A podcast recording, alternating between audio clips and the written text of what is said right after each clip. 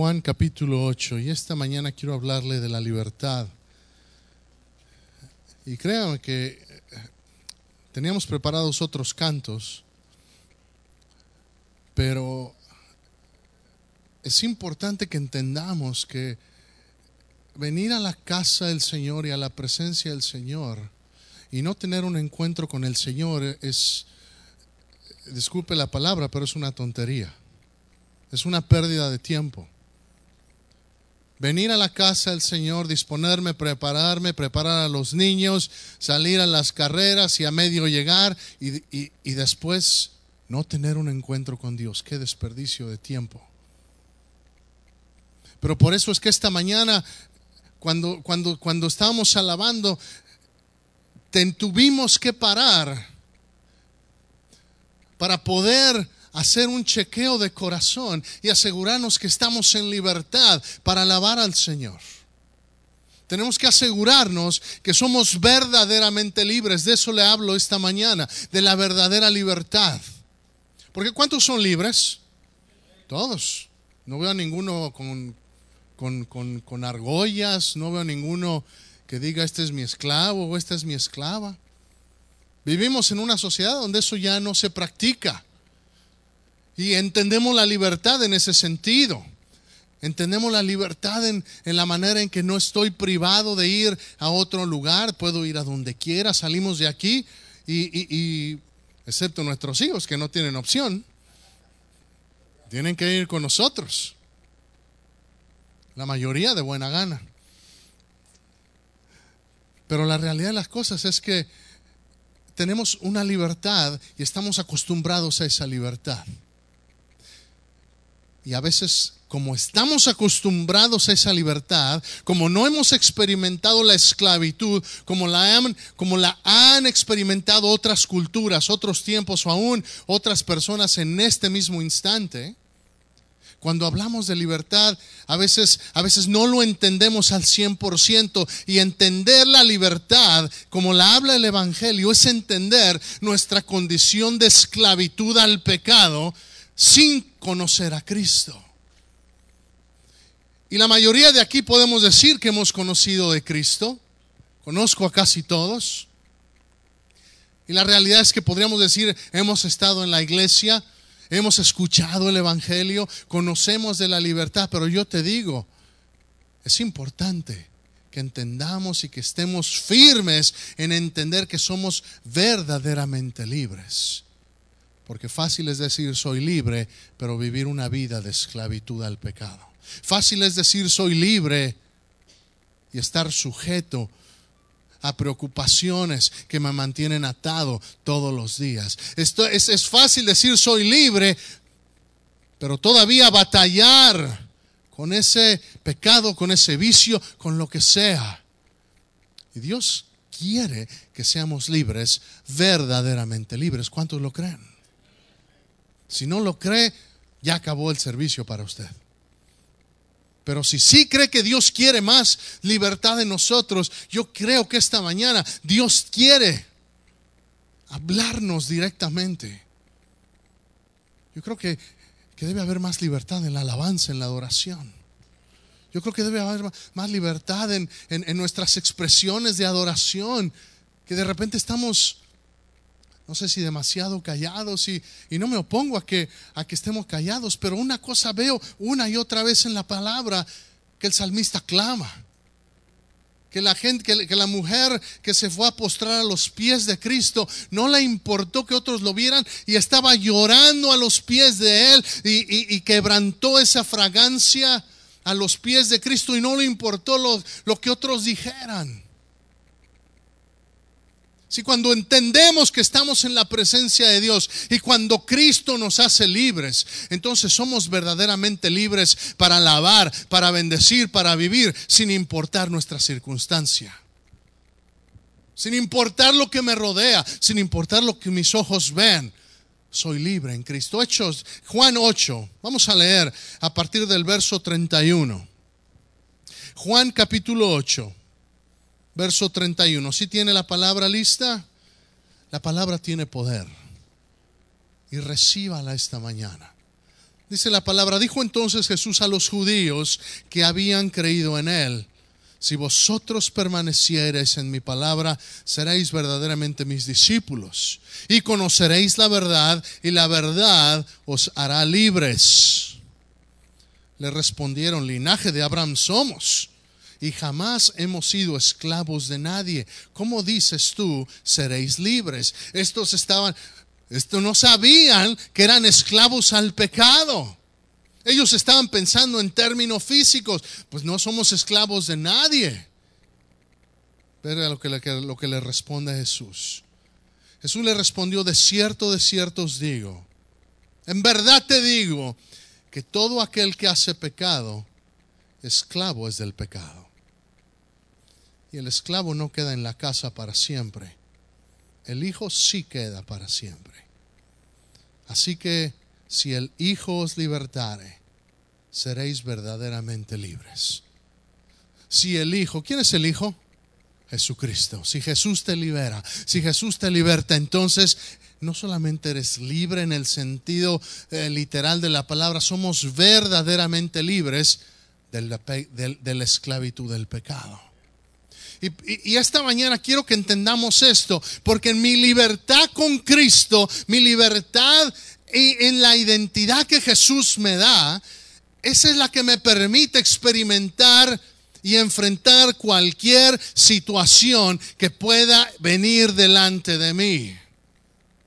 Si no soy libre en Cristo, si no tengo la fe, si no tengo la gracia, si no tengo el poder, si no tengo la unción, que solamente puede venir de una relación con Cristo, si no la tengo, hermanos, tarde o temprano nos vamos a desanimar y vamos a tirar la toalla, como dice la frase. Y nos vamos a echar para atrás y nos vamos a decepcionar y vamos a dejar de, seguir a Cristo. y eso es lo que el enemigo quiere. Eso es lo que Satanás quiere. Él quiere que te desanimes, Él quiere que ponga la, mirada en las cosas que, podemos ver, en las circunstancias. Pero el que es libre por Cristo es verdaderamente libre para enfrentar toda circunstancia. Y quiero hablarte de dos historias que ilustran este principio. La primera está en el libro de los Hechos, capítulo 16. Vamos al libro de los Hechos, capítulo 16. Y esta es una historia que muchos conocemos, que muchos eh, eh, tuvimos en la escuela dominical. Yo crecí, yo no sé si, si, algunos que crecieron en, el Evangelio um, se, se, acordarán, ahora las historias son muchas veces ya con el proyector o en el video, pero antes era con, con el flanelógrafo, ¿sí saben qué es eso? Era, era esa, ese como como fel, como tela, y que se le se ponían los dibujitos y, y, se pegaban y, la maestra, y yo me imagino a la hermana Esther que de repente, eh, yo no sé, eh, enseñaría en la escuela, mi mamá enseñaba y, y así me imagino que me, me, acuerdo esta historia. Y la historia donde está Pablo y Silas en la cárcel. ¿Sí se acuerda de esa historia que los llevaron a la cárcel porque, porque habían liberado a una mujer que estaba endemoniada y, y, los, y los que estaban, ah, los que eran dueños de esta mujer esclava, esta mujer no era libre, se enojaron porque ahí se les iba a ir su, su dinero, su ganancia. Y entonces levantaron oposición en contra de Pablo y en contra de Silas. Total, los, les hicieron juicio, los azotaron fuertemente, dice Hechos 16 los mandaron a la cárcel, pero no a cualquier cárcel. Dice que los pusieron en el, en el, calabozo más profundo.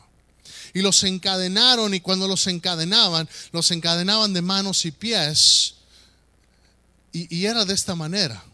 Los tenían así, con un brazo, las extremidades separadas, para que no pudiesen descansar para que no pudiesen estar acostados, sino que tenían que estar de pie con, los, con, los, con las piernas abiertas y con los brazos abiertos. Y ese era su castigo. Y sabemos que, y sabemos que en esta historia especial, a la medianoche, y vamos a leer ahí en el verso en el verso 25 de Hechos 16. Dice, pero a medianoche, orando Pablo y Silas, cantaban himnos a Dios y los presos los oían. Dice, pero a medianoche, en, la hora más oscura de la noche, orando, cantaban himnos. ¿Alguien, ¿Alguien está recibiendo esto en su espíritu? Porque tarde o temprano la medianoche nos va a llegar a todos. Tarde o temprano nos va. Pero, pero, pero lo que determina mi libertad es Cristo que ya vive en mí. ¿Qué es lo que pasa? Eh, eh, entonces sobreví, verso 26 dice, y sobrevino de repente un gran terremoto, de tal manera que los cimientos de la cárcel se sacudían y al instante se abrieron todas las puertas y las cadenas, no solamente de Pablo y de Silas, sino las cadenas de todos, se soltaron despertando el carcelero y viendo abiertas las puertas de la cárcel, sacó la espada y se iba a matar él mismo, pensando que los presos se habían ido. Si este, este carcelero era, era, era, esclavo él mismo de, su trabajo, de su prisión, se, se, le, había acabado, eh, todo se le había salido mal y, y la única salida que vio era quitarse la vida. Qué terrible es no tener a Cristo. Qué terrible es, es, es, no tener visión para, para saber que en medio de la noche puedo cantar y puedo orar y que Dios va a hacer algo. ¿Qué es lo que pasa? Antes yo pensaba y antes yo cuando yo leía este pasaje, yo decía, la alabanza libera. Y es verdad, hay libertad cuando alabamos. Pero quiero decirle una cosa. Pablo y Silas pudieron haber estado encadenados, pero ellos ya eran hombres libres. Y porque ya eran hombres libres, podían orar y podían cantar.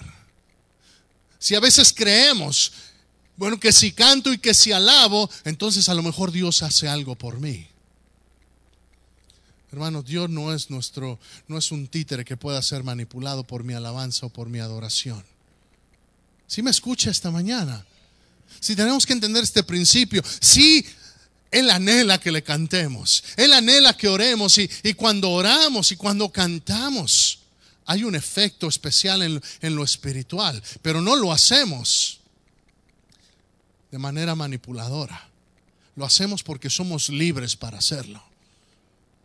Sí, cuando venimos, cuando venimos a cantar y por eso esta mañana tuvimos que cambiar el plan de la alabanza. ¿Por qué? Porque era importante que entendiéramos, no puedo alabar al Señor. Y si alabo al Señor cantando nomás por cantar, eso no es ofrenda agradable a Dios.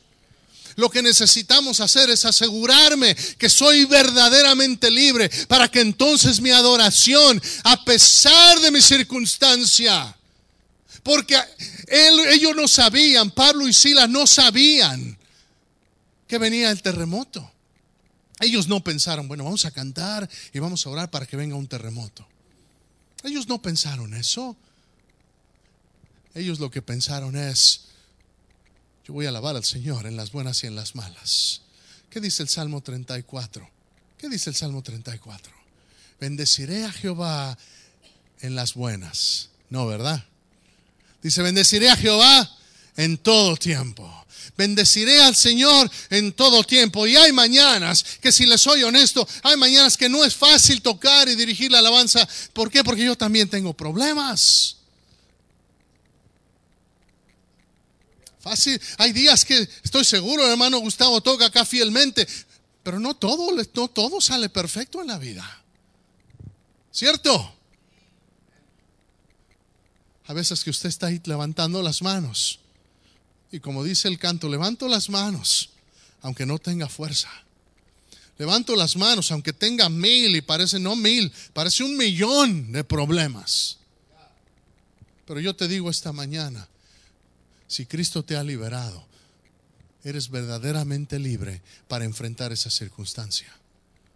Si ellos ya eran libres, si, si leemos la historia ahí en Hechos 16, verso 16, ellos ya iban, iban de camino a la oración. Mira, ¿qué es lo que dice el verso 16? Aconteció que mientras íbamos, está Pablo hablando, eh, mientras íbamos a la oración, nos salió al encuentro una mujer. Ellos iban a la oración, estaban ya en libertad. Si las cosas pasan cuando estás en Cristo. Anímate, iglesia. Ven a la oración los martes, hermana. Ven a la oración los sábados, varón. Ven a la oración los miércoles. Ven a la oración temprano los domingos.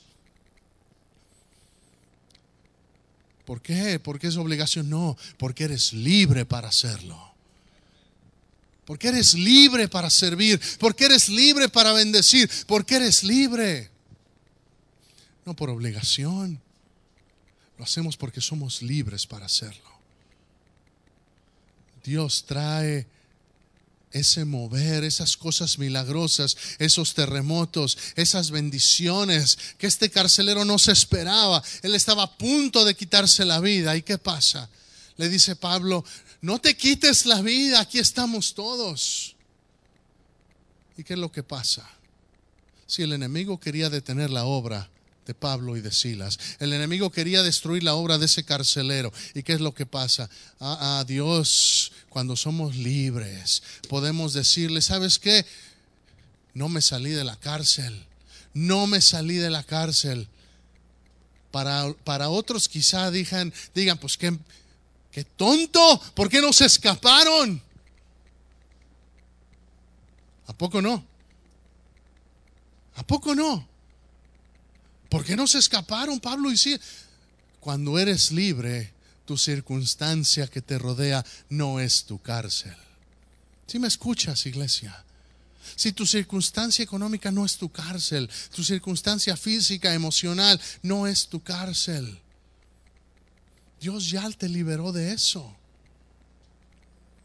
Se puede convertir siempre que tú lo permitas si tú lo permites que sea, esa tribulación, esa prueba, quieres que se convierta en tu cárcel, entonces quédate ahí sentado. Seguramente has escuchado la historia de cómo entrenan a los elefantes de los circos. Cuando son pequeñitos, les amarran la pata a una, a, una estaca que está bien cimentada en el piso. ¿Por qué? Porque chiquillo se quiere mover y se quiere salir y se quiere escapar y quiere, y quiere moverse, pero esa estaca no va a permitir que se mueva. Y el elefantito aprende que mientras tenga esa cadena alrededor, no puede moverse y así crece. Lo curioso es que cuando ya es un animal adulto y fuerte, lo tienen amarrado, ya no con una estaca que está bien anclada, nada más con un mecate a cualquier palo superficialmente puesto. ¿Por qué? Porque ya está acostumbrado, porque ya aprendió que mientras mi pata está ahí atada, y ahí se queda. Y por eso los ve así, moviéndose de un lado a otro. Porque si tan solo supiera ese elefante que si da un paso, esa estaca se arranca del piso. Yo te digo una cosa, si tan solo entendemos que en Cristo ya somos libres, quizá daríamos ese paso de fe que arrancaría, que te diría al enemigo, sabes que ya no, ya no tus engaños. Si eso es un engaño nada más, engañar, mantener engañado al elefante que está atado. ¿Cuál es la estaca que, está, que te está atando esta mañana? Es una relación, es una emoción, es un tu fin. Yo no sé qué sea, pero una cosa sí sé, es que Dios quiere que seas libre, verdaderamente libre. Porque una iglesia libre es una iglesia que tiene vida. Si me escuchas, una, iglesia, una iglesia libre, familias libres, individuos libres hacen familias libres. Familias libres hacen una iglesia libre. Y una iglesia libre es una iglesia que contagia a su comunidad. Y yo creo que es lo que Dios quiere. Pero no podemos hacerlo porque no somos libres, verdaderamente libres.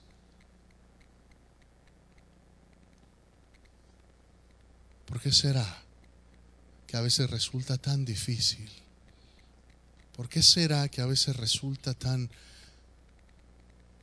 más bien tan fácil permanecer en esclavitud?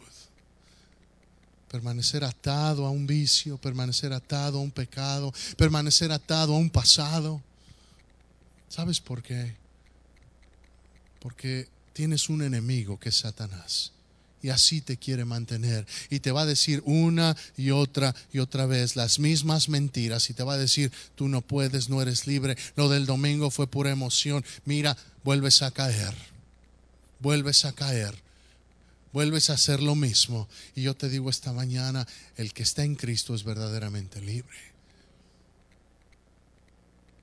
Quizá algunos digan, pastor, esto, pues quizá para, para nuevos creyentes. Yo te digo esta mañana Deja que el Espíritu Santo examine tu corazón. Ábrele la puerta. En Apocalipsis 3. Uno de los mensajes que, que, Dios le manda a las iglesias es, es, es, he aquí yo estoy a la puerta y llamo. Si te acuerdas de ese versículo, Apocalipsis 3:20, he aquí yo estoy a la puerta y llamo. Y si alguno oye mi voz y abre la puerta, entonces yo entraré con él, cenaré con él y él conmigo. Pero ¿a quién le está hablando Dios? Le está hablando a la iglesia. Hay puertas que necesitamos abrirle a Dios en nuestro corazón y dejar que Él entre y que tome control de esas áreas en nuestra vida.